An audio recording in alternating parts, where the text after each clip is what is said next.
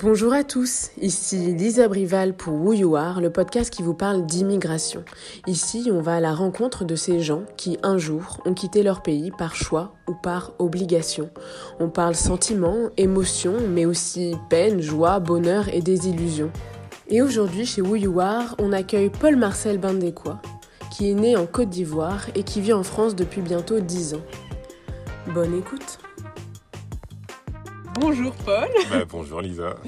Alors, euh, bienvenue dans Who You Are. Bah, écoute, merci. Eh bien, avec plaisir. Et puis, euh, présente-toi, je t'écoute. Présente-toi comme tu as envie de te présenter. D'accord. Donc, alors moi, donc c'est Paul-Marcel Bandécois. Ça fait bientôt 10 ans que je suis euh, arrivé en France. Donc, je suis originaire de Côte d'Ivoire. Donc, je suis né en Côte d'Ivoire. J'ai vécu jusqu'à mes 21 ans là-bas. Et pour, pour, par rapport à mes études, j'ai décidé de venir. Bon, on aura le temps de s'attarder là-dessus euh, tout à l'heure. Mais euh, donc moi, la France de base, c'était pour des études. Et aujourd'hui, euh, j'y vis. Et j'ai fondé une famille, j'y travaille. Et donc, voilà, c'est devenu un petit peu comme une terre d'adoption pour moi. Et donc, j'avais l'habitude en plus à chaque fois quand on me posait la question de dire oui, enfin, je viens d'arriver en France, mais voilà, bah, en, essayant de se retourner un petit peu en arrière, je me rends compte que ça fait bah, bientôt 10 ans. Donc 10 ans, ça y est, c'est, je me considère limite un petit peu comme français. D'ailleurs, j'ai pas encore la nationalité. J'ai fait une demande qui va sûrement aboutir euh, prochainement. Et donc euh, là, aujourd'hui, euh, je travaille dans le domaine du sport. Donc je suis chef de projet à la direction des sports de la mairie du Havre. Et donc j'accompagne des associations, des entreprises, en tout cas des organisateurs d'événements sportifs pour, bah, dans la mise en place de leurs événements grosso modo, euh, papa d'un petit garçon, justement, de, que je viens d'avoir depuis quelques mois. Félicitations. Bah oui, merci beaucoup. et donc, du coup, euh, un petit garçon du nom de Noah que, que, que, j'adore et bah, qui rythme un petit peu mes journées aujourd'hui. Et pour le coup, euh, donc je me définis un peu comme comme un papa, ouais, ça y est, donc je, peux, je peux enfin le dire en tout cas. et puis, du coup, pour revenir un peu sur, euh, sur toi, ton histoire et ton arrivée en France, pourquoi tu es venu en France? Du coup, la France, en fait, euh, ça a été un peu un choix, hmm, presque par dépit. Euh, ah parce que de base, je. Donc, je vais retourner encore beaucoup plus en arrière que juste avant mon arrivée. Parce que moi, mon père, en fait, il travaillait à l'ambassade du Canada en Côte d'Ivoire. Et donc, le plan de base, c'était j'avais mon bac, je partais au Canada pour la poursuite de mes études. Et d'ailleurs, heureusement que j'ai pas eu mon bac euh, la première année parce que euh, je pense que j'étais à une époque de ma vie où j'étais mais totalement inconscient. Je pense que je serais parti, euh, j'aurais rien foutu et ça se serait à mon avis très mal passé. Donc j'étais mais totalement inconscient. Je pense que j'étais à une époque de ma vie où j'avais en fait des fréquentations qui avaient beaucoup agi sur moi et donc je mm. commençais un peu à traîner dans des choses qui au final avaient complètement en tout cas changé la personne que j'étais à l'époque. Quand tu étais encore en Côte d'Ivoire En Côte d'Ivoire, tout à fait. Et donc euh, j'ai mm, passé mon bac une première fois en 2010. Donc que mhm. j'ai pas obtenu, heureusement comme je dis. Et ce qui a fait que ça a remis un peu en cause le, plan euh, initial parce que bah, je pense que mes parents aussi se sont rendus compte que j'étais pas prêt. Parce que je pense que mm, au-delà même d'aller faire ses études à l'étranger, c'est quand même un voyage euh, qui, qui, qui, se fait à un âge relativement jeune. À l'époque, j'avais euh, il me semble 18 euh, ans. Je venais enfin, j'aurais eu 18 ans, je pense, dans, dans les mois qui auraient suivi. Et donc, euh, à l'époque, on se croit plus ou moins grand, mais c'est relativement jeune au final, avec un peu de recul. Et, je pense que j'étais pas prêt. Et donc, ce qui a fait que j'ai continué. donc, j'ai commencé à faire des études en Côte d'Ivoire. J'ai fait trois ans presque donc dans une université qui euh, au final un peu euh, donc euh, précipité ma venue ici parce que c'était ça s'était présenté en tout cas comme une université qui promettait de diplômes internationaux parce que moi de base j'avais je savais pas comment ça allait se terminer mais je savais que j'allais pas forcément terminer donc ma carrière pro même la débuter en Côte d'Ivoire. Donc je voulais avoir des diplômes qui m'ouvraient un petit peu sur le monde. Et, pourquoi tu avais cette volonté de bah, forcément quitter la Côte d'Ivoire? c'était plus par curiosité. Je pense qu'il y a aussi le fait que euh, déjà la Côte d'Ivoire, ancienne colonie française, donc déjà la France, ça faisait partie des. Si moi j'avais le choix, en tout cas, ça faisait partie des, des, pays euh, qui m'intéressaient parce que on est vachement imprégné par la culture française. Enfin, déjà sur place, j'écoutais les radios françaises, on regarde beaucoup la télé française et même dans mon entourage et tout ça, j'avais euh, quelques personnes qui venaient de France et tout ça, donc je pense que ça a aidé à développer l'intrigue et tout ça. Donc moi, je pense qu'au fond de moi, et même aussi, je pense qu'il y a ce petit côté en tant que petit Africain, je pense que je parle pour moi, mais je sais qu'il y a plein de petits Africains qui pensent comme ça aussi. C'est euh, on voit un peu l'Occident comme une sorte d'Eldorado où tout est bien, parce que la plupart des exemples qu'on va trouver sur l'Occident, étant en tout cas sur place, c'est plutôt euh, des exemples dans des films où en tout cas tout va toujours bien. On a l'impression que, bah, en fait, euh, juste le fait d'y être, c'est une, une, réussite, une réussite pardon, en soi. Et donc il y avait ce petit côté aussi où bah, ça intriguait et ça donnait envie parce que pour, pour un petit Africain, malheureusement, à, tort, on a l'impression que juste le fait de, de, partir en France, mm. enfin, tous les problèmes vont disparaître euh, en France ou en Occident en général. Hein. Et donc, du coup, euh, je pense qu'il y, y, a ce côté-là aussi qui a dû jouer. Et ça, c'est les médias, c'est tout ce que tu vois euh, culturellement qui met en avant cette image Oui, c'est les médias. Après, je pense qu'il y a aussi une sorte de complexe d'infériorité générale qui s'est créé, à mon avis, depuis. donc, euh, l'époque coloniale. et je pense que là, pour le coup, elle, est elle continue d'être alimentée par les médias parce que euh, dans dans ce qui va être montré. Euh, après, quand on passe de l'autre côté, on se rend compte aussi que c'est la même chose parce que en tant que petit, petit français ou même français en général, ce qu'on va montrer de l'Afrique, et c'est très souvent des, les côtés sombres, les côtés péjoratifs. Et à contrario, quand on est en Afrique, quand on va parler de l'Occident et de l'Europe, en général, voilà, c'est toujours de, des bons côtés. enfin, tout est toujours bien. Et donc, euh, à mon avis, euh, c'est entretenu comme ça. Et donc, euh, inconsciemment, on grandit en ne voyant que ça. Et je pense qu'on se met à penser que tout est toujours rose, en tout cas de, de En ayant vraiment l'image de l'hémisphère sud et. C'est ça. est, est inférieur et en haut, les mm. Occidentaux, c'est. Voilà, et je pense que ça, ça, ça joue beaucoup. Ça joue beaucoup. Et euh, donc, même au-delà même de, de, de, cette fameuse université-là qui avait euh, précipité un peu ma venue, euh, venir en France, c'était aussi synonyme de pas forcément de, de réussite sociale, mais un petit peu quand même, parce que même vis-à-vis des pères, vis-à-vis de l'entourage, en fait, de venir en France, euh, c'est même considéré comme, une, comme un accomplissement. Ah donc, je pense que tout dépend après au final de l'environnement dans lequel on, évolue. Et moi je pense que j'étais un peu à la frontière des deux mondes parce que la Côte d'Ivoire c'est assez particulier. Euh, je pense que c'est un peu le cas de, la, de pas mal de pays d'Afrique de l'Ouest on n'a pas vraiment de classe moyenne supérieure. C'est vraiment soit les gens ils sont très pauvres soit... ou soit ils sont euh, relativement riches et c'est souvent en plus des gens riches mais par des moyens un peu illégaux. Que ce soit des politiciens ou des, euh, euh, comment dire ça, des commerçants très véreux. Mais dans tous les cas, euh, ça, ça, fait que étant sur place, on côtoie très facilement les deux mondes. Donc moi j'habitais en plus dans un quartier euh, donc qui était considéré comme résidentiel, mais juste à côté il y avait bah, des bidonvilles. Enfin il y avait la misère. De toute façon la misère n'est jamais bien loin dans, dans ces régions-là. Et donc euh, j'avais un peu cette chance entre guillemets de pouvoir à la fois côtoyer des personnes qui étaient considérées un petit peu comme euh, nantis et d'autres personnes qui pour le coup étaient très pauvres. Et donc plutôt donc ces, ces personnes très pauvres elles avaient euh, pour toute euh, cette euh, que bah, l'Occident c'était forcément la mm. réussite et tout ça. Donc rien que le simple fait de réussir à y aller, c'était considéré un peu comme un accomplissement, une réussite en soi. Donc je pense que en grandissant au final et même sans le vouloir, on commence aussi à, en côtoyant ce genre de personnes, on commence aussi à intégrer ça et, et, voilà. Enfin, je pense que tout ça, ça a dû jouer dans, mm. la décision de venir. Et donc, ce qui a vraiment au final accéléré les choses, c'est que bah, donc l'université en question euh, donc c'était euh, c'était que dans, dans, la forme quoi. En fait dans le fond mm. il y avait vraiment rien de, de sérieux. Donc euh, ah j'ai passé j'ai passé deux ans et demi dans à faire quelque chose qui qui valait rien du tout en fait. C'est à dire que si, j'avais voulu travailler en Côte d'Ivoire peut-être que là encore ça aurait pu le faire. Mais à l'étranger voilà à l'étranger en fait ça valait rien par rapport à, ce qui promettait ah donc c'est à partir de ce moment là que bah on, on, a décidé en fait de de, de, de, reprendre au final les choses euh, comme elles avaient été pensées. Mais cette fois-ci, c'était plus le Canada parce que euh, il y avait aussi le côté financier parce que un an au Canada, à l'époque en tout cas, c'était minimum 22 000 dollars, alors ah bah qu'un an en France, euh, bah, ça, ça, équivalait à à peu près 6-7 000 euros, donc scolarité comprise. Donc pour le coup, enfin, il n'y avait pas photo. C'était pas. C'est ça. parce que du coup, à, l'époque en plus, mon père, il y avait une crise politique en Côte d'Ivoire, donc il avait perdu son boulot.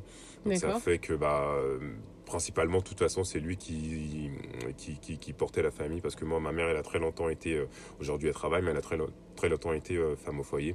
Pour s'occuper de nous et tout ça. Et j'avoue qu'à l'époque, ça, ça, ça, faisait vachement chier, mais heureusement qu'elle qu'elle a été là parce que je pense que elle a, elle a vraiment euh, été là au bon moment pour moi, donc, dans ces périodes où ça commençait un peu à mal tourner et tout. Euh, c'est vrai que là, j'ai parlé de l'exemple du bac que j'avais pas eu, mais bien avant ça, ça avait déjà commencé à se dégrader un peu. Je pense que s'il euh, n'y avait pas eu le soutien et en tout cas la présence de ma mère, ça aurait été compliqué. Et donc pour le coup, tout ça ça, ça, ça, ça, a plutôt joué en la faveur de la France parce que c'était l'Occident. Donc c'était donc de meilleures universités, de meilleures chances de, mm. de réussite ça coûtait relativement moins cher. Après, c'est quand même un coût, ça a quand même un coût. Oui, parce que dans tous les cas, voilà, j'allais venir sans travailler dans un premier temps. Donc, c'est vraiment mes parents qui allaient me supporter. Euh, d'ailleurs, c'est ce qui s'est passé pendant euh, euh, deux ans, voire même trois. C'est, bah, je vivais en fait grâce à, l'argent que mes parents, mes parents m'envoyaient. C'était mon père qui supportait principalement donc la famille financièrement le fait qu'il ait perdu son boulot, bah, le Canada, c'était pas forcément un bon plan parce que derrière moi, il y avait aussi mes sœurs donc euh, mm. aujourd'hui qui vivent aussi en France et, euh, ah donc euh, ce qui fait que bah, c'est compliqué au final de se projeter parce que encore un seul enfant, on, pourrait se dire bon, on se sacrifie quelques années, ça va le faire, mais s'il faut ensuite faire le même effort pour les petites sœurs juste après, bien sûr. ça devient un peu trop compliqué. Donc au final, la France a été un peu le choix on va dire évident quoi. Et ce qui a fait que ça, ça a aussi accéléré les choses, c'est que c'est que du côté de ma mère, j'ai donc des oncles, des tantes et j'ai même ma grand-mère qui vit aussi en France. Qui vivent en Normandie aussi? Euh, Non, pas du tout. Par contre, ils vivent plutôt autour de l'île de France. Enfin, en île de France et autour de Paris, j'ai voulu dire. Et donc, euh, ça, c'était aussi le côté pratique des choses. Donc, euh, j'avais personne au Havre, mais dans tous les cas, c'était déjà un premier point de chute. Donc, l'île de France pour pouvoir ensuite rechercher un appartement au Havre et, venir ensuite bah, poursuivre mes études. Et au début, du coup, ce fameux Eldorado. Mm. Est-ce que qu'est-ce que tu en as pensé quand tu es arrivé en France? Qu'est-ce que ça t'a fait? Parce que c'est souvent un peu euh, la désillusion pour mm. certaines personnes, ou alors euh, la France, on, on, ramasse pas de l'argent par terre euh, comme ça peut être imaginé parfois pour les petits Africains, comme tu dis. Donc pour toi, comment comment as vécu cette cette situation? Comment tu as mm. vécu ton arrivée? Qu'est-ce qui Enfin, qu'est-ce que ça, qu'est-ce que t'as ressenti? Ouais, bah déjà en fait, moi quand je suis arrivé, euh, je pense que ce qui m'a aidé, c'est que je savais que je venais pas forcément euh, pour, euh, enfin, je savais pas trop si je venais juste de façon temporaire ou si en fait je venais de définitivement parce que déjà en, partant en fait on se pose mille et une questions et je venais vraiment en mode, euh, bah, je vais voir comment ça se passe et si ça se passe trop mal, bah, je me laisse quand même la possibilité de, revenir. Quoi. Et, euh, et donc ce qui m'a aussi aidé en arrivant, je pense que c'est ce petit contexte familial quand même que j'avais pu avoir euh, euh, donc du côté de, de, de, ma mère, c'est-à-dire que je suis arrivé, j'avais tout de suite euh, donc des oncles et tantes que j'avais l'habitude de côtoyer parce qu'ils faisaient pas mal la navette aussi. Ça rassure vraiment. C'est ça, donc ça, va, ça va un côté très rassurant et en plus je pense que je suis arrivé un peu en amont de la rentrée scolaire, ce qui a fait que il y avait quand même un temps, on va pas dire d'adaptation, mais presque. Ça, ça, veut dire que je, je, connais plein de gens en fait qui, qui sont arrivés et en fait ils sont arrivés au dernier moment, même après la rentrée, il fallait vraiment faire les choses assez mm. rapidement et tout ça. Et, je pense que arriver dans le stress, euh, ça n'aide pas non plus à, avoir une perception euh, assez, euh, assez, enfin, dire, enfin, assez positive. Et donc moi, franchement, ça a été très positif. Je pense que la fameuse désillusion, je l'ai vécue un peu plus tard, mais pas forcément en plus par rapport à la France en elle-même, mais c'était toujours par rapport au travail que je faisais sur moi-même pour essayer d'être quelqu'un de, de, de, meilleur et tout. Mais en soi, la France en elle-même, euh, je l'ai trouvé aussi bien que dans mon imagination parce que euh, clairement, euh, bah, je trouvais déjà en termes d'opportunités, enfin c'était après enfin dans la suite de mon parcours, je me suis quand même rendu compte que c'était pas aussi simple que ça. Aussi simple que ça mais je partais en fait dans un contexte tellement en fait tellement compliqué parce que du coup la Côte d'Ivoire c'est on est, on est très très très sujet à la corruption comme pas mal de pays en Afrique. Et donc euh, déjà même dans le côté professionnel pour, pour, pour avoir un emploi en fait c'est vraiment il faut connaître quelqu'un qui connaît quelqu'un qui va réussir à pistonner tout ça. Euh, ce qui ce qu'on peut retrouver aussi en France mais euh, clairement enfin à échelle beaucoup moins importante et aussi euh, donc le, contexte même général en fait euh, administrativement je pense qu'il y a plein de personnes qui se plaignent de la France mais je pense j'ai envie de leur dire d'aller faire un petit tour en Côte d'Ivoire. À mon avis ils seront mais totalement satisfaits de leur euh, en Côte d'Ivoire dans d'autres pays bah, dans le monde un peu bah, partout qu'ils aillent aussi je sais pas aux États-Unis même voir ah parfois bah, que sais pas, comment ça pas forcément administrativement mais de manière générale mm le, la vie, comment ça se passe. Et oui, c'est vrai que moi, en fait, euh, je suis arrivé au final dans un pays où je me suis rendu compte que euh, bah, tu as un logement, euh, tu as, en fait, l'État qui va t'aider à payer ton logement, tu es malade, tu as tes médicaments qui sont payés.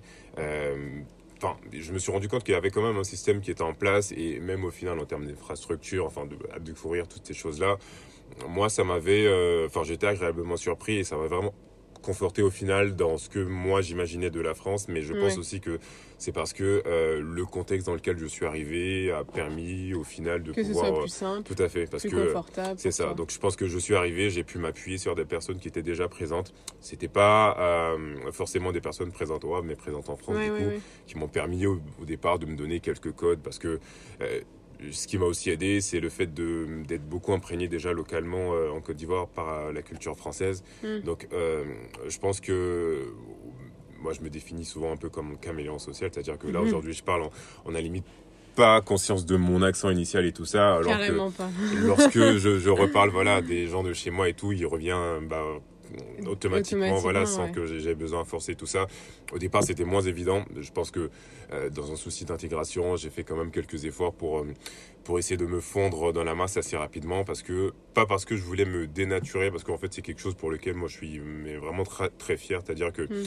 aujourd'hui, j'aurais même pas entamé les procédures pour devenir français si c'était pas pour être un peu tranquille administrativement. Parce que bon, faut savoir que euh, au niveau professionnel, donc je travaille je pense que je gagne plutôt bien ma vie. Moi, tout me convenait comme ça. Mais le, euh, le souci, c'est que euh, j'avais, euh, je devais à chaque fois payer lorsque je faisais mon renouvellement de titre de séjour. Donc, l'équivalent d'à peu près 225 euros tous les ans, tous les ans, pardon.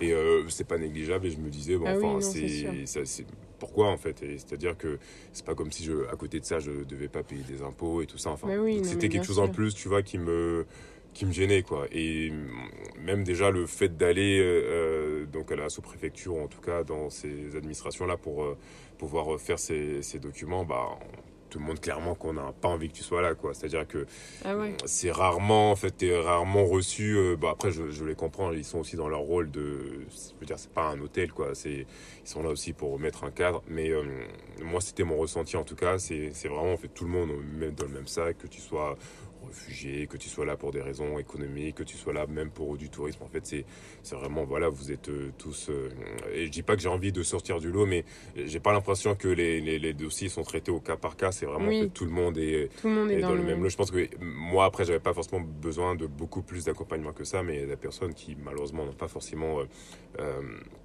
Euh, les, les, les, bons codes qui même par rapport aux mm. Français et tout ça c'est compliqué mais toutes ces personnes au final sont mises dans le même lot. Et puis bon c'est vraiment euh, chacun qui se débrouille un peu pour euh, faire comme il, comme il veut. Et toutes ces choses là en fait ça m'a un petit peu saoulé. Je me suis dit bon bah pour être tranquille euh, je vais faire le, nécessaire pour devenir français. Mais de moi-même je pense que j'aurais j'aurais pas forcément souhaité rentrer dans cette démarche-là, mm. juste parce que bah, déjà de, de un, je suis fier de mes origines. Et en plus parce que je trouve qu'on a on n'a on pas forcément euh, besoin de... Euh, on peut assimiler une culture et tout ça, mais euh, si tout on était dans un monde qui se passait où tout se passait bien, je pense qu'on aurait tous été voilà de nos origines respectives et ouais. les choses se seraient passées bah, comme elles devraient se passer. Mais là, c'est vraiment un un peu par, euh, par facilité quoi, que, que j'ai entamé cette démarche-là. Et qu'est-ce qui faisait que tu ressentais que tu n'étais pas accueilli, on va dire, d'un point de vue administratif quand tu allais renouveler euh, ton titre de séjour? Qu'est-ce qui te faisait ressentir ça exactement? Euh, Après, je pense que c'était pas forcément dans ce qu'on me disait, c'était vraiment enfin, le ressenti, enfin je sais pas, c'était peut-être beaucoup plus. C'était dans une masse en fait. déjà, bah, déjà j'avais l'impression d'être dans une masse et aussi parce que souvent, en fait, euh, je, je, ressentais le. Enfin, j'avais le sentiment de. De, de, faire chier quoi c'est un peu comme si euh, on, était là mais enfin le côté accueillant parce que ce qui est un peu contraste, enfin ce qui contraste un peu avec les, les, les autres choses, par exemple que j'ai pu voir en France, c'est que de là où je viens, la Côte d'Ivoire, en tout cas, bah, dans tout ce qui va être commerce et tout ça, parce que moi j'avais pas forcément remarqué ça, mais en 2018 j'avais été avec ma copine du coup qui est française, qui est née mmh. ici et qui, qui, a, toujours vécu en France, et on avait été dans des commerces et tout ça, elle a trouvé que les gens n'étaient pas accueillants que c'était froid, que... Euh, en, France? euh, Non, pas du tout, en Côte d'Ivoire. En Côte d'Ivoire, et, donc c'est vrai que sur le, sur le coup, au départ, je comprenais pas trop parce que de base, on était plutôt connus pour bah être chaleureux, tout ça. Mais en fait, euh, elle avait totalement raison parce que je pense que il y a, y, a, beaucoup d'informels déjà chez nous et les gens ne sont pas vraiment formés à accueillir et il y a plein de personnes qui se mettent dans des qui sont dans des positions d'accueillir de, et tout ça dans des commerces, mais qui n'ont pas vraiment été réellement formés, donc ils font euh, comme ça. Donc je pense que c'est pas quelque chose qui s'improvise, à mon avis. Il faut quand même peut-être avoir des prédispositions, mais c'est quelque chose quand même qui se, je sais pas, qui se développe et tout ça. Et donc euh, chez nous, les, la plupart des gens le font euh, parce qu'il mm. faut le faire. Et il n'y a pas vraiment, enfin c'est pas vraiment une, une profession en soi, l'accueil et tout. Et pour le coup. Euh, ici, dans tous les commerces et tout ça, tu te sens mais vraiment euh, super bien accueilli ah parce que les, moi en tout cas c'est ce que j'ai ressenti. Tu sens que mm. c'est fait. En, fait, même si c'est hypocrite souvent, on va pas se mentir parce qu'il y a plein de personnes qui le font simplement pour bien, faire marcher le commerce. Mais euh, on sent quand même qu'il y a un effort de fait pour accueillir. Euh, et ça, je le ressens plus ou moins partout, sauf justement euh, lorsque euh, je pars dans tout ce qui est procédure administrative, parce que bah, et là, tu sens que voilà, enfin même les personnes, tu as l'impression que je sais pas, qu'elles sont aigries, qu'elles sont frustrées, limite qu'elles ont pas envie de travailler là. C'est peut-être le cas. Peut-être que justement elles sont là et elles travaillent là par dépit. Et voilà, c'est surtout que les personnes la plupart du temps que j'ai rencontré n'étaient pas accueillantes. Ouais, et euh, c'est aussi peut-être par rapport après, il faut se remettre en cause. Je pense que peut-être qu'en face d'elles, elles ont été souvent aussi face à des personnes qui, qui, voilà, à longueur de journée, euh, les ont euh, tenues enfin, responsables de leur situation, alors que, bah, clairement. Oui, je pense qu'il y a ça, et je pense qu'il y a plein d'autres choses aussi, qui est le discours général dans les mm. médias, euh, qui doit beaucoup influencer les gens, hein. surtout dans l'administratif. Enfin. Genre ça, quand tu travailles en plus dans un, dans, dans, bah, dans du coup dans l'immigration, mm et que toute la journée t'entends un discours qui est hyper euh, haineux, qui est mm. hyper, euh, qui va vraiment pousser à rejeter l'autre, alors que la réalité n'est pas du tout forcément la même, bah, je pense que ça, inconsciemment ou consciemment, hein, ça alimente ta, bah, pas ta haine, mais ton, ton rejet en fait, ton rejet de l'autre et ton rejet. Et du coup, bah, tu fais plus d'efforts. tu mélanges tout et puis tu mets les euh, gens au même niveau. Tu vas mettre au même niveau quelqu'un qui, et c'est un peu horrible hein, parce qu'il y a aussi des personnes réfugiées, il faut surtout pas qui, ont, qui sortent d'une histoire totalement traumatique et qu'il faut surtout pas mettre au même niveau euh, que toi qui a eu un, un parcours beaucoup plus, euh, beaucoup plus fluide, on va dire. Et eux qui sortent là, là ils ont vécu euh, la guerre, enfin leur vie c'était un combat avant d'arriver ici, c'est encore un combat et on les met face à. En fait, c'est jamais, jamais fini. Et ça, ça après, c'est au cas par cas et c'est hyper compliqué parce que déjà, rien qu'en tant que Français, c'est difficile de, administrativement de se retrouver parfois dans des situations où on traite ton dossier cas par cas parce que ta situation est différente, etc. Donc pour des personnes qui viennent de, de l'étranger, bah là, en fait, il y a un... Bon, après, on va pas remettre en question la politique. Hein. Enfin, voilà, moi, je suis pas, je suis pas politique, je suis pas présidente, j'y connais pas grand-chose. Mais euh, en fait, déjà, il y a des choses qui sont pas forcément bien faites pour les Français. C'est amplifié au final. C'est amplifié avec des personnes qui parlent d'autres langues, qui parlent, euh, qui sont de cultures différentes. Les gens se comprennent pas. Il y a aussi il y a beaucoup de choses qui peuvent être vécues pour pour des Français comme de l'agressivité, alors que pour d'autres euh, d'autres personnes de d'autres pays, c'est juste leur façon d'être, leur façon de, de parler. Et je pense que les gens sont très souvent confrontés à ça, et c'est aussi ce qui alimente un peu le rejet dans le sens où bah on se comprend pas et les gens essaient pas de se comprendre parce que déjà les gens n'arrivent pas à se comprendre eux-mêmes. Donc c'est c'est pas évident quoi. C'est ça. Donc oui pour résumer un petit peu ce que je, je voulais dire là j'ai vraiment trouvé le, la formulation qui me convient c'est en fait y être on a vraiment l'impression de commander c'est mm. que euh, quelque chose qui au final est en droit parce que en soi je suis pas en train de je veux dire, là, je suis en train de simplement euh, faire en sorte d'être en règle, parce que j'aurais bien pu être euh, en France, enfin, illégalement, ça, illégalement, et puis bah continuer à vivre en tout cas dans dans, dans la pénombre et voilà, et errer comme ça. Mais là, je j'entame une démarche pour me mettre dans la légalité. Ça. Sauf que en face, on a l'impression que je suis en train de de, de, de, de, faire une demande. Euh, mais quémander, c'est Voilà, de quémander, voilà. C'est vraiment quémander. Ça, c'est vraiment mhm. comme si, voilà, c'était. Euh, j'ai l'impression que voilà, c'est, je suis là et puis bah, je, je suppliais qu'on me donne euh, des. Le titre de séjour. Voilà, un sésame pour que je puisse continuer à, à faire bah, ce que je fais déjà mhm. depuis un moment et pour lequel, en fait, je pense pas faire les choses. Euh, bah, enfin que je pense pouvoir faire, enfin que je fais les choses dans les règles et tout ça, et donc c'est ça qui est un peu frustrant parce que tu fais tout pour être dans. Agis correctement et t'as l'impression de face, voilà, t'as l'impression que derrière on, te, enfin on voit, on n'apprécie pas au final tes efforts à leur juste valeur parce que en face, voilà, je pense que il y a, y a, un gros souci, enfin il y a un gros effort d'intégration quand même en arrivant, malgré le fait qu'on puisse être, je pense, sur place. Euh, bercé par une culture française, par plein de choses, mais en arrivant, il y a quand même un choc quoi qu'on dise, euh, même si euh, on pense souvent euh, déjà être assimilé. souvent, bah, il y a des personnes en face qui vont te montrer qu'elles n'ont pas forcément envie de t'assimiler, quels que soient les efforts que tu pourras faire. Donc tout ça, faut être prêt à affronter toutes ces choses-là. Et de notre côté, il y, y, a toi qui fais tous ces efforts-là pour qui sont souvent pour certaines personnes quasiment surhumains et c'est dommage de pas pouvoir en mm. final simplement être accepté comme tu es et surtout en plus quand tu fais des efforts aussi pour pouvoir l'être. Quoi. Bien sûr. mais bien sûr. Et euh, pour, euh, j'ai la question suivante. Que c'était est-ce que tu te souviens de ton premier jour en France lorsque tu es arrivé ici? Tout à fait. Euh, donc du coup, avant de venir à cette question-là, juste pour terminer sur la première, parce que c'est vrai qu'on a commencé à déborder, on s'est un peu perdu. Donc c'est vrai que je disais que j'étais de façon générale, ça avait confirmé ce que je pensais de la France. Donc ça, c'était plutôt euh, dans un premier temps, parce que bon, en 10 ans, j'ai quand même eu le temps de d'évoluer, de, de voir les choses. les choses. Tout à fait. Et, et donc, euh, je pense que ça a été cyclique. Dans un premier temps, c'était vraiment waouh, c'est super la France. Euh, c'est vraiment comme ce que je, tu vois à la télé, tout ça. Après, quand tu es vraiment confronté à la réalité, moi déjà, j'ai eu la chance parce que autour de moi, je connais beaucoup de personnes qui sont euh, issues de euh, l'immigration et qui ont été confrontées à du racisme, à plein de choses de, de, ce type. Euh, personnellement, à part si je suis très naïf ou que je, je, je, je suis bon délire, mais j'ai jamais en tout cas frontalement vécu ces choses-là. T'es bien entouré, toi.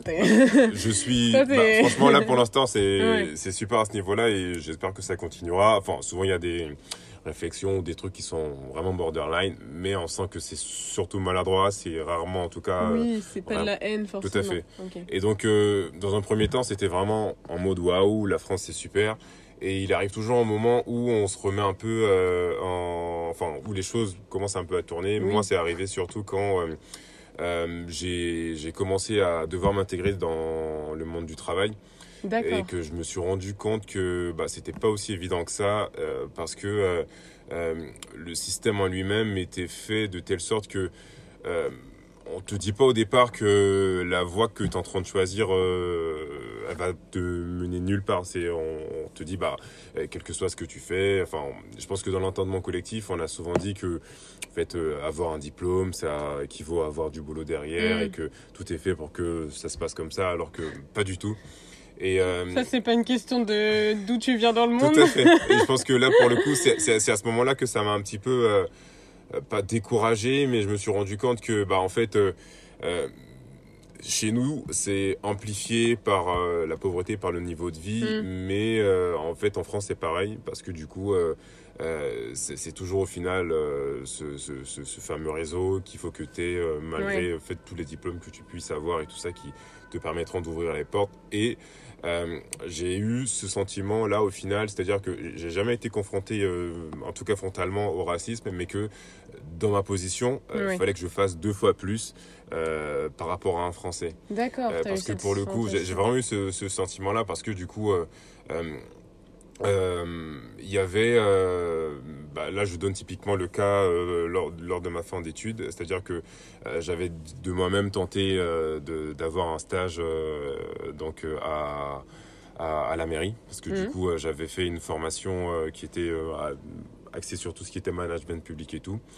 Et donc, euh, de moi-même, je me rends sur le site internet, je fais toutes les démarches et tout ça, et je tombe sur quelqu'un au téléphone euh, qui me dit, bah en fait non, on prend pas de stagiaire euh, rémunéré là, donc je suis désolé monsieur, bah on pourra pas donner suite à votre demande. Mhm.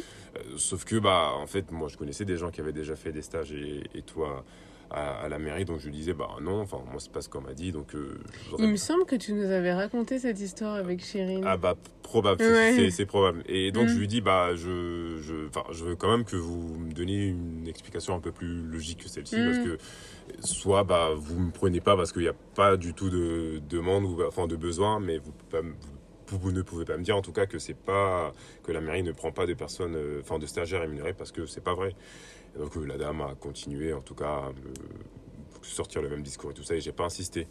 Et donc sur le moment, euh, je pense que c'est peut-être aussi la solution de la facilité, mais on a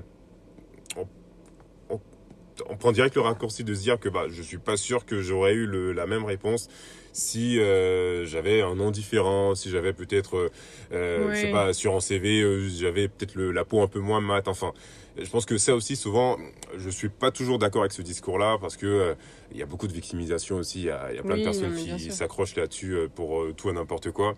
Mais ça, c'est un exemple parmi tant d'autres. Mais dans le cadre professionnel, en tout cas, j'ai eu deux, trois autres exemples similaires. Mais j'ai vraiment eu l'impression que ça C'est ça, que bah, mon nom, ma couleur de peau avait sûrement une, une incidence au final sur euh, bah, l'acceptation de mon CV et tout ça. Donc pour le coup, euh, c'est à partir de ce moment-là que voilà, je me suis dit que ouais, en fait, la France, c'est cool, mais quand t'es français, quoi. Et, et pour le coup, euh, ce qui m'a permis au final de relativiser, c'est que bah, je me suis rendu compte, comme tu disais tout à l'heure, que c'était pas le, le problème était beaucoup plus profond que ça. C'était peut-être plus difficile pour des personnes euh, qui venaient de l'étranger, mais même des Français aussi sont confrontés à cela. Donc déjà des Français qui de base euh, sont d'origine étrangère, mais même pour des Français euh, de, sur plusieurs générations qu'ils sont vraiment, euh, le problème n'est pas simplement en fait un problème d'origine, c'est aussi euh, en fait une, un problème de différence de classe, de classe sociale. Enfin, as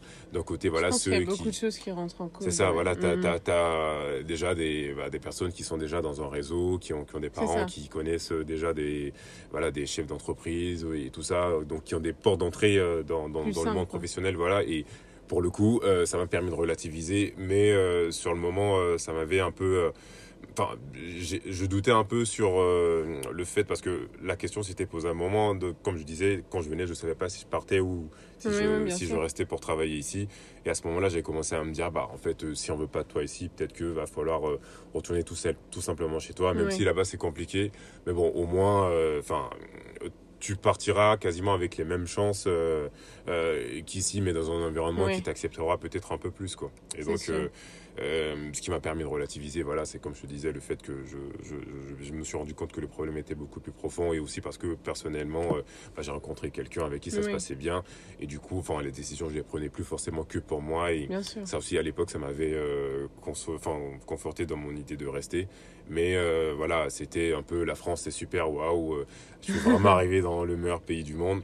Et euh, quand il a fallu voilà, s'insérer dans le, dans le domaine professionnel, ça m'a fait un peu douter. Mais voilà, aujourd'hui, je dois faire euh, c'est peut-être pas le, moment de faire une conclusion déjà dès le début de l'interview, mais euh, c'est je pense quand même qu'au final, euh, c'est, ça reste quand même un pays avec beaucoup, beaucoup d'avantages, beaucoup d'opportunités. Surtout que c'est relatif quand je compare à mon pays. Et donc, euh, je suis dans un sentiment qui est totalement différent, enfin, qui est limite un peu comme au départ, un peu plus nuancé quand même. Je suis pas vraiment dans, en mode tout est.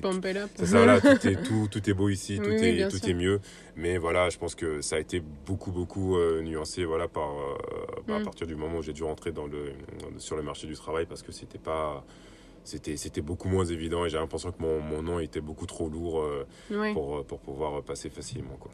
Ok. Mais euh, du coup, je vais rebondir par rapport à ce que tu disais. On verra ton premier jour en France plus tard. on le prend au dernier, tu sais. on commence par la question. Et tu disais du coup que tu avais rencontré ta compagne actuelle du coup en France. Et donc, c'est, elle, est, elle est blanche, euh, ta Tout à fait, ouais. Elle, est, bah, elle était jamais partie hors de France, en fait. elle avait jamais pris l'avion avant de partir en Côte d'Ivoire. Donc, elle, du coup, ça a été un choc aussi, je pense, sur place. J'imagine que pour elle aussi. Donc, ouais, elle est blanche, tout à fait. Et je me demandais, parce que j'avais cette discussion il y a deux jours avec, avec mon père qui lui aussi est en couple mixte. Euh, et en fait, euh, il, me disait que, par exemple, je sais pas si c'est ton cas, etc., mais que par exemple, c'était plus. Euh, on, va voir. que par exemple, bon, là, ils achètent, etc., avec, avec sa compagne. Et en fait, il y a une grosse différence de comment lui il est traité euh, quand sa compagne, qui est du coup française, blanche, blonde, est là, et quand lui il est tout seul dans tout ce qui va être administratif. Par exemple, il va euh, à la banque, exemple typique, il va à la banque, il veut demander un prêt tout seul, il peut gagner euh, 5000 euros l'année, euh, le mois par l'année, ça va être compliqué. bon, bah, parce que là ça s'explique du coup. oui, voilà, 5000 euros le mois est totalement possible, etc les gens vont vite euh, émettre un, une réticence. Tandis qu'il arrive demain avec, euh, avec sa, sa, compagne, et là, les portes sont beaucoup plus ouvertes, c'est beaucoup plus simple.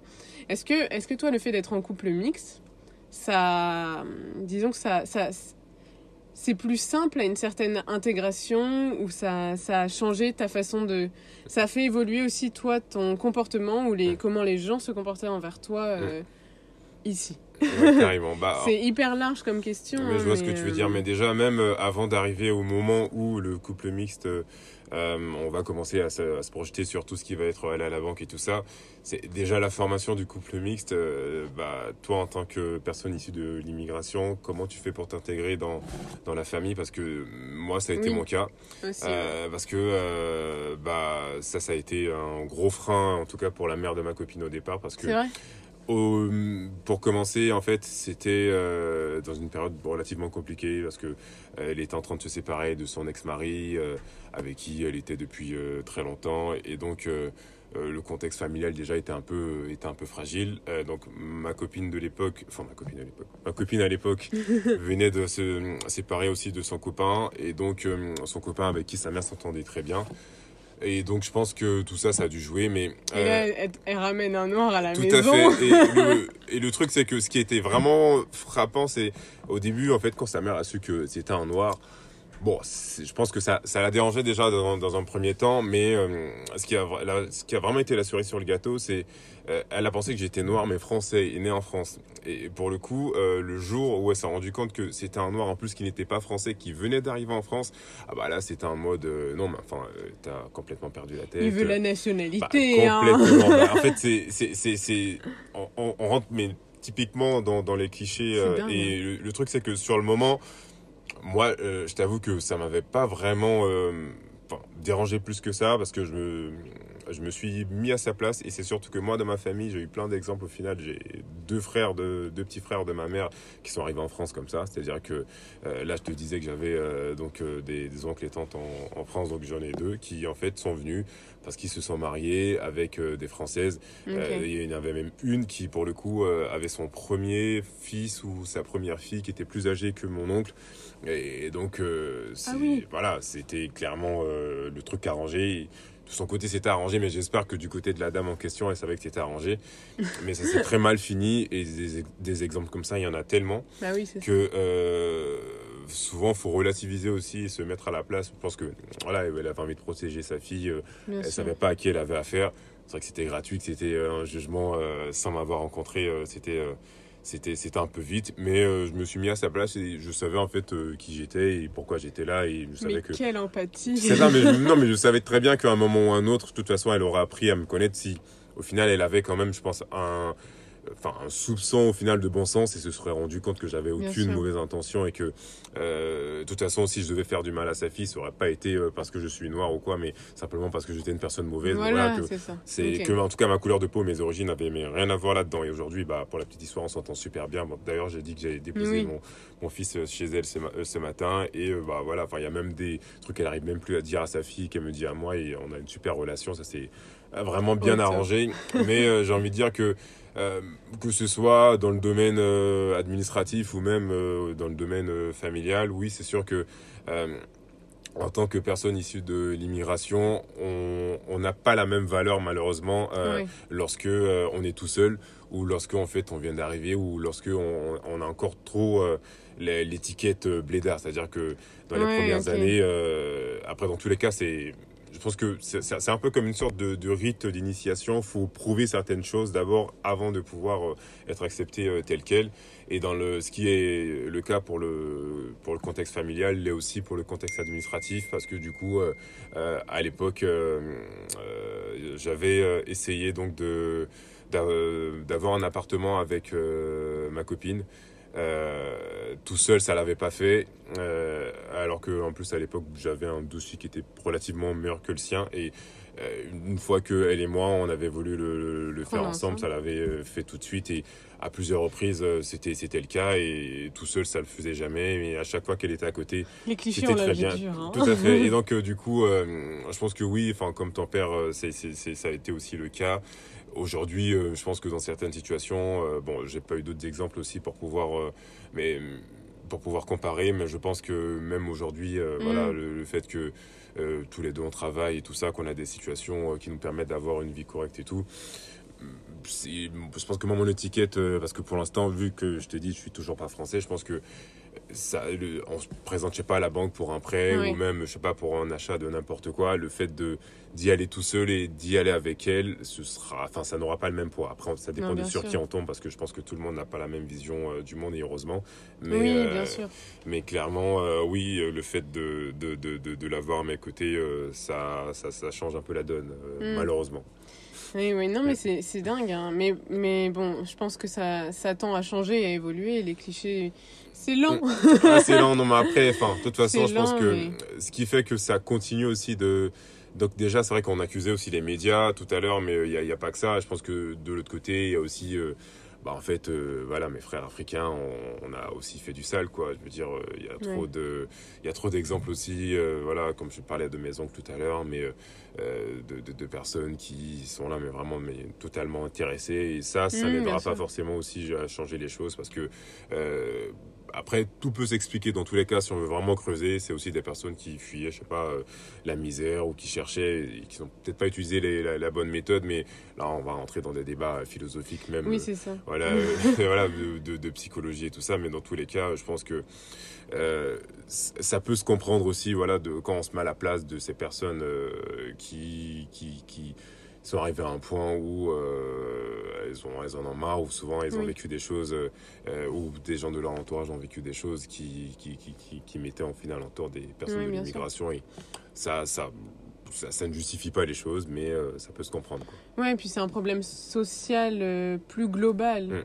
Parce que, bon, quand tu es issu de l'immigration, tu te retrouves dans des, dans des lieux aussi ou dans des quartiers, etc., plus facilement. C'est là où il se passe des choses, même si c'est pas forcément. Mm. Et du coup, tout se mélange, tout est ça fait un, amalgame général qui fait que qui fait que bah ça c'est ça qui pose problème aussi. C'est plus euh, c'est aussi l'imaginaire. C'est beaucoup beaucoup ce qu'on alimente beaucoup ce qu'on ce qu'on crée euh, avec son esprit qui est pas forcément vrai mais la totalité des infos qu'on obtient et on fait un truc là et puis c'est pas forcément c'est pas forcément la réalité. Et euh, tu retournes régulièrement en Côte d'Ivoire ou pas? Euh, au départ, oui, je retournais euh, tous les ans, tous les étés, euh, je retournais donc voir mes parents. C'était la raison principale. Et là, en fait, il y a une cassure à partir du Covid. Ah Et même avant Covid, ça commençait à, Enfin, je veux dire, je partais un petit peu moins parce que du coup, l'été, je profitais plutôt pour travailler plus. Donc euh, pour euh, parce que au départ, comme je disais, c'est mon père qui me finançait mes études. Et à partir d'un moment, je me suis dit bon bah voilà, enfin il a fait beaucoup d'efforts et j'ai mes soeurs qui ont suivi. Et donc, il euh, fallait faire en sorte de pouvoir se prendre en charge tout seul. Ce qui fait que bah, pendant les périodes de vacances scolaires, bah, je travaillais déjà, même pendant, le, donc pendant mes cours et tout ça. Mais pendant les périodes de vacances scolaires, j'augmentais mon, mon, mon, taux horaire, ce qui faisait que bah, du coup, euh, partir en vacances c'était beaucoup plus mm. compliqué. Et à partir de ce moment-là en fait je suis parti moins régulièrement. La dernière fois que je suis parti donc c'est comme je disais en 2018 euh, avec ma copine c'était surtout parce que j'avais un très bon ami qui avait euh, sa sœur qui se mariait. Mais sinon en soi depuis un moment en fait j'ai plus j'ai plus l'impression au final, enfin je ressens plus trop, c'est-à-dire que j'aurais pas eu mes parents là-bas encore, mm. je pense que je serais quasiment plus forcément retourner régulièrement parce que je j'ai envie de découvrir aussi d'autres choses, euh, pas forcément en France, mais ailleurs, parce que du coup, en fait, la Côte d'Ivoire, je l'ai côtoyée en long et en large, en travers. Et, et, en soi, voilà, je, je, pense que j'ai quasiment fait le tour. Euh, et euh, ouais, j'ai un peu la, la, volonté aussi de voir autre chose. Et c'est pour ça mm. que ça, ça se fait de moins en moins. Mais oui, je retourne régulièrement au départ. Je pense que c'était le temps de se. s'adapter. C'est ça, de s'adapter aussi. et puis. Sentir qu'on a encore un lien. Tout à fait. Bah, après, le lien, il est là, il est fort. Je suis encore l'actualité et tout ça. Et je je veux dire, d'un côté, il y a même certains délires et tout ça. Enfin, je sais que je vais les retrouver que là-bas.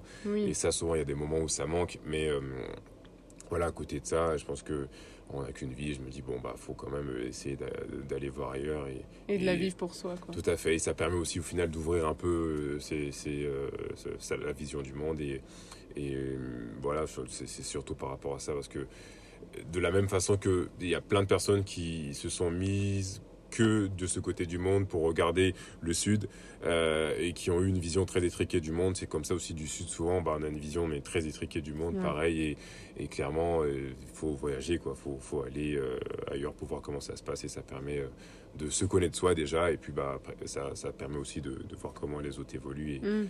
et ça c'est, je trouve que c'est important en tout cas. Ah oui non mais je suis totalement d'accord.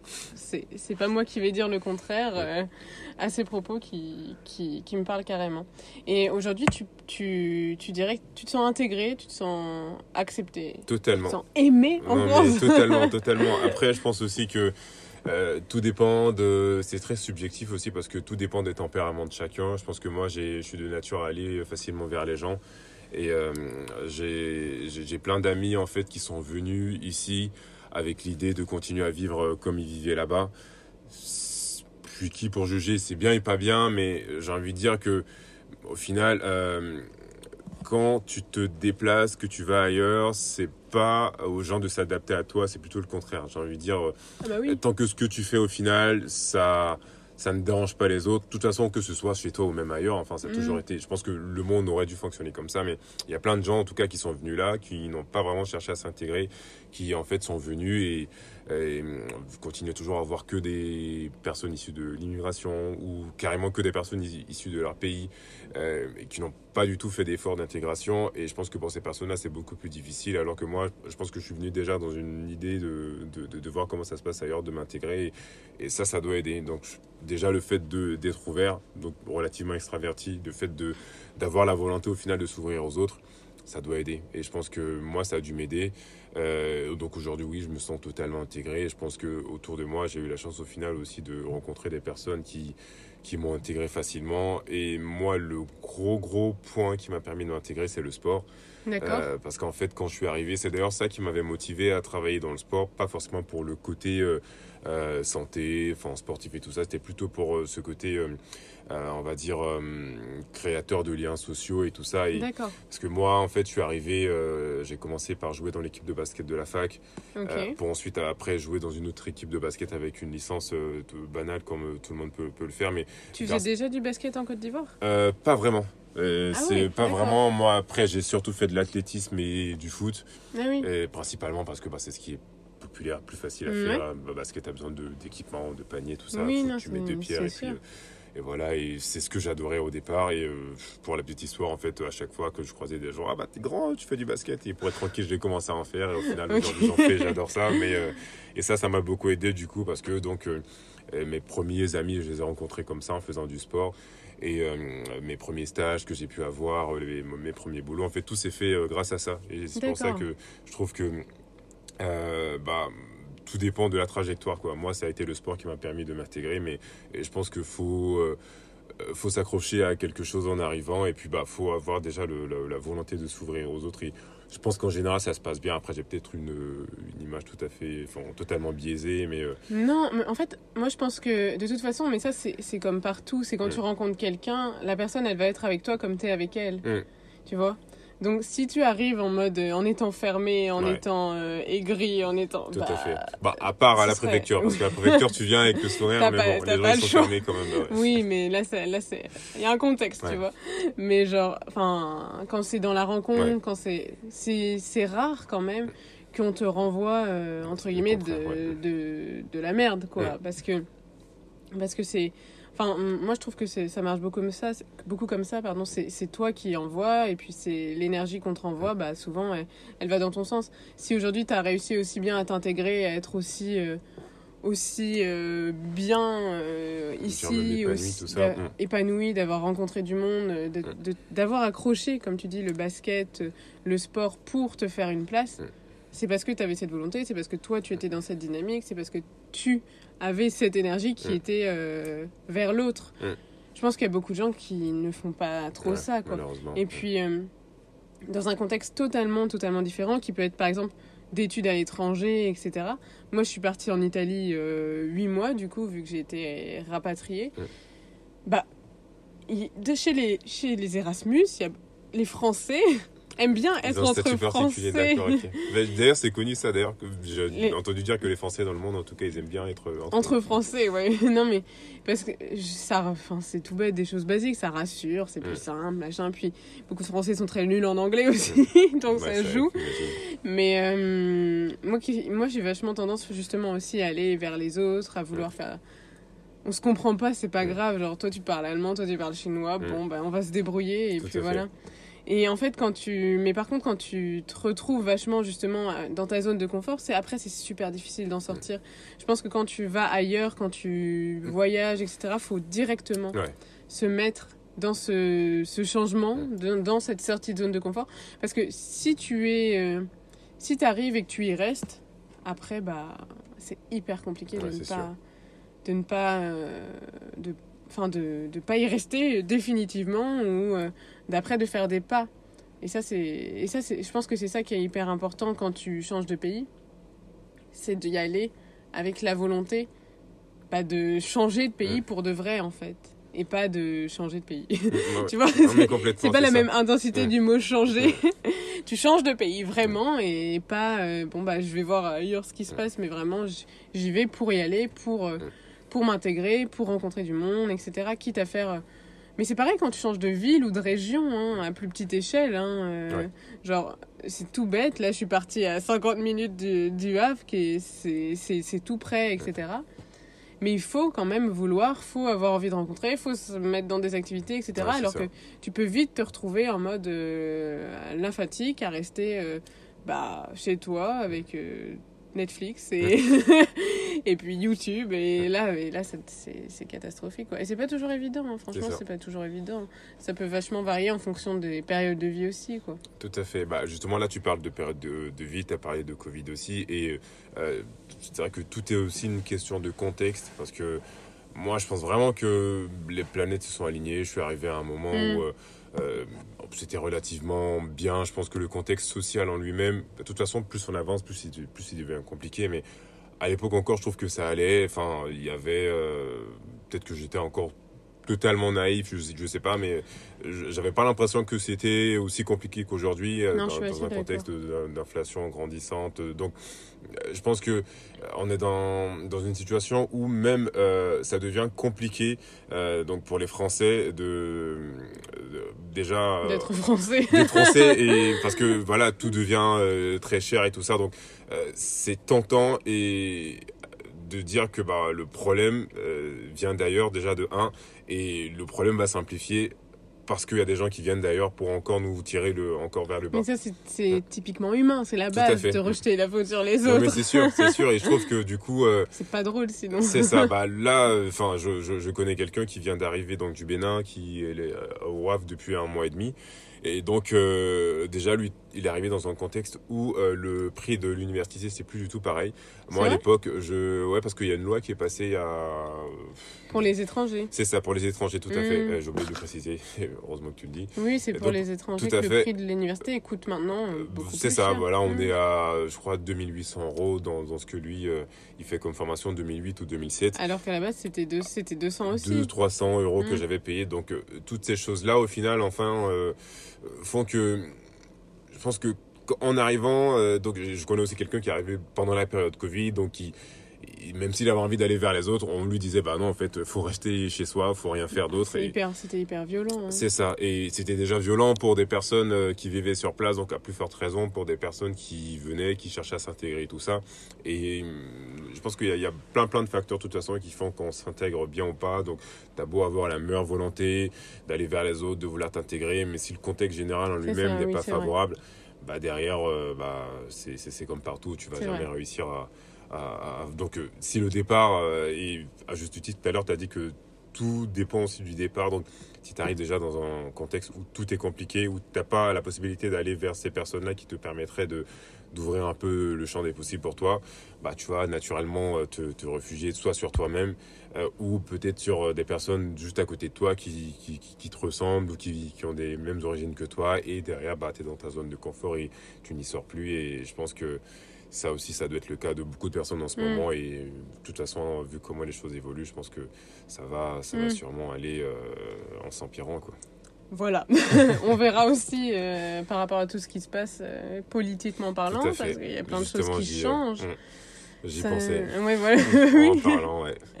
Mais c'est aussi pour ça que je veux faire ce podcast, pour, parce que c'est en lien direct avec tout ce qui se passe, avec l'actualité, avec la loi qui va être votée ou pas, on ne sait pas. Et euh, enfin voilà, mais du coup, euh, du coup voilà, je, je clôt cette parenthèse. Et euh, je vais finir avec la dernière question. Du coup, ou les deux dernières questions plutôt, parce qu'on va, on n'a pas fini, on n'a pas parlé de le fameux premier jour, le fameux premier jour en France. Alors, est-ce que tu t'en souviens?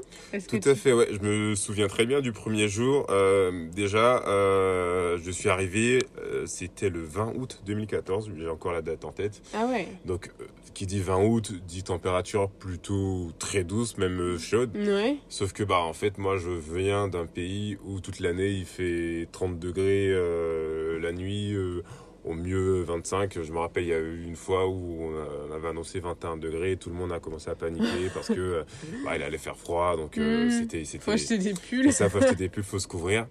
Et donc j'arrive en France, euh, on est en plein mois d'août euh, et je sors de l'aéroport.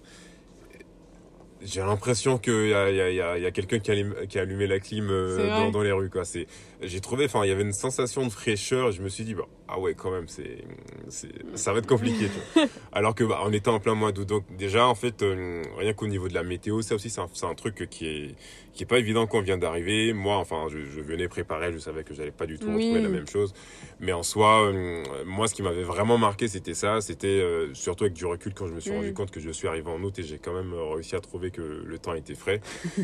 et donc, il y avait ça, mais aussi, le, enfin, en plus, je suis arrivé de nuit, donc euh, autour de moi, j'ai pas vraiment vu où j'étais. En fait. C'est ça. Donc euh, je j'ai atterri, il me semble, euh, à Orly en plus. Euh, et euh, j'avais donc ma, une tante qui habitait pas très loin, qui était venue me récupérer à l'aéroport. J'ai passé ma première nuit chez elle, dans son salon, parce que évidemment, en tant que qu'immigré, que, je vais pas arriver avec une chambre attitrée qui m'attendait et tout ça. Donc on a fait avec les moyens du bord. Et, et euh, j'ai passé ma première nuit dans son salon. On a, euh, je me suis euh, levé euh, et autour de moi, j'ai essayé de regarder un peu et, et j'avoue que, enfin, ça me plaisait quoi, ce que je voyais. Je trouvais que euh, c'était un peu comme ce que je m'imaginais quoi. C'était, enfin, c'était beau, c'était propre, tout était, tout avait l'air mm. à sa place quoi. Et enfin, il y avait de bonnes ondes et tout ça. Et moi, je trouve que c'était c'était une belle journée, quoi. Je trouve que je, je, suis, je suis arrivé déjà en plus dans un moment de ma vie où euh, j'avais fait le tour euh, de, de j'étais relativement jeune mais j'avais quand même fait le tour de, de ce que j'aurais pu voir ou de ce qu'en tout cas la Côte d'Ivoire aurait pu m'offrir à, à, ce moment-là et je suis mm. arrivé en France et j'avais vraiment cette sensation de nouveau départ et tout ça et que euh, je, suis arrivé dans, dans un pays où j'ai j'aurais de la chance au final de pouvoir vivre mes rêves entre guillemets et tout ça enfin j'avais beaucoup, beaucoup en tout cas de, de, de, de, bonnes ondes, de, volonté, d'ambition et tout ça. Et mm. en vrai, euh, ça, a été, ça a été une belle journée. quoi. J'en garde un beau souvenir et c'était court quoi parce que je suis arrivé il était nuit euh, après j'ai mangé j'ai dormi tout ça mais euh, en soi c'était un bon 20 août c'est ça c'était un bon 20 août et aujourd'hui je, je me rappelle vraiment que des choses qui sont relativement marquantes. La seule chose au final qui me revient, c'est la sensation de fraîcheur mm. en sortant de l'aéroport en plein mois d'août. Et ça, euh, quand on avait fait le film mm. euh, à la lisière des frontières, on nous l'a dit à chaque fois. D'accord, bah, c'est marrant quand même parce ah qu'en bah, août. Le froid, bah, et surtout au Havre en plus. C'est violent, quoi. c'est clairement mon premier hiver. Sauf que moi, au final, j'adore l'hiver. C'est en plus une, un sujet tout, assez régulier avec ma copine parce que du mm. coup, dès qu'il commence à faire un peu sombre euh, et qu'il pleut, enfin, elle est tout de suite triste, comme au final les gens autour, ah, mais non, il fait moche, machin, alors que moi, limite, enfin, je, le soleil, j'en ai, limite un peu marre, quoi. Je veux dire, j'en ai tellement eu et vu et que limite, euh, mon premier hiver, bon, j'étais pas du tout préparé, donc j'étais pas bien protégé, et tout ça, et, et ça m'a bien chicoté, comme on dit, mais euh, j'ai toujours adoré. Là, aujourd'hui, enfin, quand il fait pas beau, quand il fait froid et tout ça, j'aime bien parce que limite, euh, je découvre, c'est quelque mm. chose qui est relativement encore nouveau pour moi. Et donc, du coup, euh, euh, l'hiver, le froid et tout ça, c'était pas quelque chose de facile, mais c'est quelque chose que j'ai tout de suite aimé parce que du coup, pour le petit Ivoirien que j'étais, de voir la neige, ce genre de choses qu'en fait jamais, auxquelles j'avais jamais été mm. confronté, c'était c'était c'était top quoi. Donc j'avais l'impression de, de revivre un peu tous les petits films de Noël et tout ça que, que j'avais à la télé et que j'avais jamais vraiment pu expérimenter et ouais, c'était, ça a toujours été, en tout, ça a jamais été vraiment quelque chose qui m'a, qui m'a, qui m'a marqué négativement. Quoi. Je connais plein de personnes pour qui le climat a été très rude. Voilà, c'est ça, qui était, enfin, ça avait même constitué une raison de, de, de presque de départ et tout ça. Ouais, donc non, ah non, le climat en soi euh, ça m'a. Mmh, ça bon, il fait de plus en plus chaud, donc. Euh, c'est ça. Donc euh, non, non, on va retrouver les températures d'habitude ici. Enfin, j'espère pas. Non, j'espère pas non plus, parce que mais déjà là, c'est un peu bizarre quand même. Ce week-end, euh, il fait 30, il fait octobre, ouais. bah, même aujourd'hui, ouais, j'ai vu que ça y est. On est le 1er octobre, bon, voilà. Et du coup, du coup, dernière dernière question pour conclure ce, ce, cet épisode de podcast. Qu'est-ce que tu dirais euh, là à quelqu'un qui vient euh, tout juste d'arriver de son pays, d'Afrique ou d'ailleurs Qu'est-ce que tu lui dirais là, de manière générale? Parce que j'ai pas forcément envie de dire un conseil, parce que bon, un conseil, t'en as déjà donné plein, et puis, et puis un conseil, c'est pas forcément voulu aussi par la personne en face. Mais qu'est-ce que tu lui dirais? Genre là, imagine, moi je suis là, je viens de. Euh, de quel pays je peux venir? Je ne sais pas, n'importe quel pays, et puis on se rencontre, et puis bah, t'es un peu, pour la personne d'en face, t'es aussi un peu euh, un soutien dans le sens mm. où t'as vécu la même chose. Donc voilà. Bah, je vais limite être un peu pessimiste parce que au final euh, j'ai été plutôt optimiste dans tout ce que je disais dès le départ mais euh, depuis le début pardon. Mais là la première chose qui me venait en tête quand tu me posais la question c'est accroche-toi. Ouais accroche-toi parce que euh, ça va pas être facile quoi. Ça va pas être facile parce que euh, euh, même moi qui au final a eu bah, un parcours relativement paisible. Je pense que j'ai eu des moments difficiles pas forcément parce que parce que c'était la France ou l'Occident qui, qui, qui, ont fait que c'était difficile mais c'est surtout parce que moi-même personnellement en fait c'était euh, j'étais encore dans une période où bah, j'apprenais à me connaître, je, euh, bah, m'adaptais aussi à mon environnement et donc du coup, euh, personnellement, c'était pas forcément facile. Mais accroche-toi parce que on est dans un contexte très compliqué. Déjà moi à l'époque le, contexte était il était plutôt propice et favorable et c'était et ça, ça a quand même été un peu compliqué à un moment ou à un autre. Euh, pas forcément directement pour moi, même pour des gens que je connais autour de moi euh, qui, qui n'ont pas forcément vécu euh, les choses aussi facilement que moi. Mais aujourd'hui, voilà, le contexte politique, social, économique est tellement compliqué que ouais, j'ai envie de lui dire accroche-toi parce que ça va pas être facile. Hmm. déjà parce que j'ai l'impression qu'on on a, on a regressé par rapport à, ah au moment où je suis venu dans, dans, par rapport à ce côté acceptation de l'autre. Euh, déjà parce qu'en fait, on a vécu une période, donc on parlait du Covid, euh, où euh, on, parlait de gestes barrières, mais on a vraiment mis une, de grosses, grosses barrières entre les gens. Gros repli, quoi. Tout à fait. Et, ce qui fait que, de façon générale, que ce soit en français envers un autre français ou envers n'importe qui, mm. on a tous ceux qui ont vécu en tout cas la période Covid en France, vont moins naturellement vers les gens. Je sais que même dans le contexte professionnel, aujourd'hui, euh, c'est plus un acquis entre guillemets de faire la bise à ses collègues. C'est-à-dire que limite, euh, voilà, c'est, c'est, il y en a qui sont très méfiants et à juste titre. Je pense que tout le monde n'a pas vécu le Covid pareil. Moi, pareil. Enfin, ça s'est super bien passé. Enfin, limite, euh, c'est ça. Voilà, c'était enfin là c'est triste de le dire c'était limite un peu comme des vacances payées parce que on pouvait pas vraiment travailler parce que voilà on était bloqué mais on avait quand même un salaire et tout ça et moi j'ai super bien vécu. En plus ça fait archi beau à l'époque donc euh, non non c'était c'est ça donc ouais c'était il avait jamais fait aussi beau bah, avant mars. surtout à, ce moment de l'année. Donc euh, moi j'ai très bien vécu mais euh, faut pas se leurrer ça a été une période très très compliquée euh, et socialement je pense que les, les, les séquelles on, on, va les payer encore pendant quelques temps et je pense qu'on on est aussi au final dans un contexte où euh, ce genre de situations un peu catastrophiques euh, sont de plus en plus rapprochées. Donc il y avait le Covid, là on parle de guerre en Ukraine, on parle de plein de choses qui font que euh, voilà, c'est, ça devient trop compliqué au final. Et toutes ces personnes-là qui cherchaient des prétextes mm. déjà pour rejeter les autres, ont de plus en plus de billes et de, de, de choses voilà pour euh, pour pouvoir euh, euh, donc cracher leur venin. Et donc arriver dans ce contexte là ça rend les choses deux fois plus compliquées et ouais j'ai envie de dire assez à toute personne en tout cas qui vient d'arriver de s'accrocher parce que dans tous les cas ça va pas être facile. Mais mm. le plus important c'est de comme on l'a dit tout à l'heure de s'ouvrir aux autres de rester soi-même parce que enfin je pense qu'il y a rien euh, qui, qui, qui, vendra. Euh, enfin, je pense pas que ce soit nécessaire de se dénaturer complètement juste pour se faire accepter parce que euh, voilà on est tous comme on est et mm. je pense que la tolérance c'est c'est une valeur que tout le monde est censé devrait en tout cas développer et donc si voilà la personne en face de toi ne peut pas t'accepter comme tu es bah, c'est que c'est pas une personne avec qui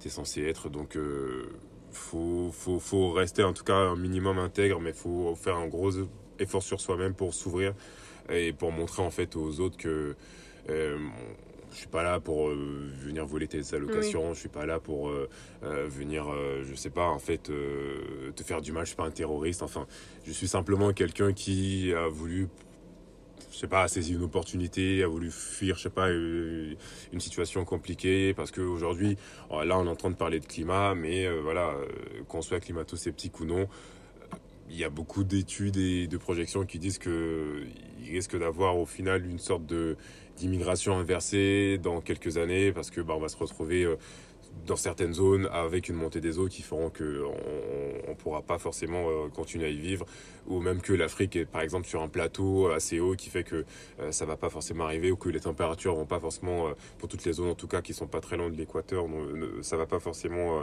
être vivable et tout enfin on est dans un contexte dans tous les cas où ça devient beaucoup trop compliqué pour pour, demander en tout cas aux, aux autres de faire un effort. donc soi-même déjà faut faire un effort quand on vient d'arriver. Je pense que c'est celui qui arrive qui, qui fait l'effort d'intégration, un minimum en tout cas. Et puis derrière, euh, on s'accroche et puis bah, dans tous les cas, euh, on, on, essaie d'avoir deux trois personnes de référence euh, qui, qui, pourront s'aider en fait à, intégrer leur propre mm. réseau à, à, à, eux. Et puis après, les choses se font en général de fil en aiguille. Une fois qu'on qu'on a intègre, qu'on est voilà qu'on est vrai avec soi-même, déjà, on pourra être vrai avec les autres et on se fera euh, forcément accepter, je trouve. Donc euh, le mot de fin, c'est accroche-toi et puis... Euh, sois intègre. Sois intègre et derrière, bah, normalement, les choses sont censées se faire toutes seules. Mm. peut-être que d'ici là, le contexte va évoluer et que... J'y crois pas forcément, mais voilà, je pense que on est dans, hein, c'est ça. Mais on est dans un contexte beaucoup trop compliqué pour demander un effort supplémentaire euh, en fait euh, aux, personnes locales quoi. C'est elles sont déjà dans des situations qui pour la plupart se dégradent. Mm. donc euh, c'est c'est aux personnes qui arrivent de faire l'effort d'intégration. Et voilà tu le fais. Si ça le fait pas bah tant mieux. Enfin tant pis mais dans tous les cas c'est à toi de faire le premier mm. pas. Et puis bah une fois que tu l'as fait normalement bah tout est censé être être beaucoup mieux ça marche. Eh bien, merci beaucoup, Paul. Ah, de rien, merci à toi. Après, voilà, je veux dire, euh, c'était pas forcément. Euh, euh, je sais pas si tu t'attendais à une histoire comme celle-ci, mais je veux dire, la, la mienne en tout cas. Rien, moi, je bah, suis... écoute, tant mieux si t'avais pas d'a priori, mais dans tous les cas, je veux dire que.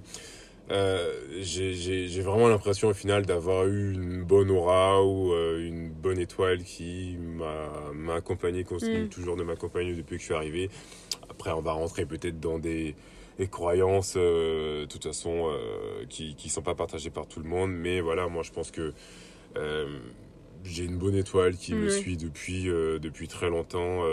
certains vont appeler ça bonne étoile, certains vont appeler ça j'ai un dieu, machin, enfin bref. Mais dans tous les cas, moi, mon, mon histoire à, à moi, je, je, je, pense que je, je, je, je, la trouve. Euh, enfin, c'est pas, c'est pas le. Là, tout à l'heure, tu parlais de gospel, là, pour qui ça avait été compliqué. Et, et c'est peut-être pas l'histoire qui va être la plus touchante euh, euh, parce que du coup, en fait, c'est pas, y a pas triste, elle est pas triste, quoi. Mais, non, bien sûr. Mais en soi. On va, pas, on va pas se plaindre que ton histoire ne soit pas triste, quand même. Mais, mais ce que je veux dire, c'est que. je trouve quand même que, que, que, que l'immigration en général, en fait, moi, mon, mon cas, c'est un peu un cas particulier euh, qui, qui, qui, ne reflète pas du tout, après je me trompe peut-être, hein, mais qui ne reflète pas du tout la, la, la majorité des cas parce que euh, autour de moi, bah, j'ai euh, encore euh, beaucoup de personnes qui, qui, se plaignent au final de, de, de, de, de leurs conditions de vie euh, bah, en tant qu'immigré et euh, pour qui ça s'est passé mais vraiment super mal. Et euh, moi après je pense que je suis un exemple de quelqu'un pour qui ça s'est super bien passé. Et, limite enfin aujourd'hui j'ai même plus l'impression de, de venir de, d'ailleurs c'est ça parce que aujourd'hui je me sens à vrai je me sens limite français. Et donc ça, ça, ça, ça, ça me conforte dans l'idée que c'est possible au final de s'intégrer. et Sauf que dans mon cas, je pense pas forcément que ce soit dû à ce que j'ai fait moi. En tout cas, peut-être en partie, mais principalement, je pense que c'est déjà le contexte et aussi le fait que, voilà, c'était peut-être plus fort que moi, quoi. Ce qui, ce qui a fait que les choses se sont déroulées comme ça. Et aujourd'hui, euh, je suis content que ça se, soit déroulé comme ça. Mais euh, euh, malheureusement, ça ne reflète pas la majorité des cas où c'est un combat perpétuel, quoi. Et d'autant plus avec le contexte actuel. D'accord. Non, mais oui, je, je, je, te rejoins tout à fait. Eh bien, merci, Paul. Bah, de rien, Liva. au revoir. je bah, te souhaite une bonne journée. Bah, merci à toi également. Nous remercions Paul de nous avoir partagé son témoignage et d'avoir su mettre des mots justes sur ce qui est le parcours de l'immigration. Il a eu un parcours plus simple et plus fluide que certaines personnes. Et c'est pour ça aussi que Who existe, pour rendre compte de tous les parcours d'immigration. Et pour ça, Merci. Bonne journée à tous et le prochain épisode arrive très bientôt.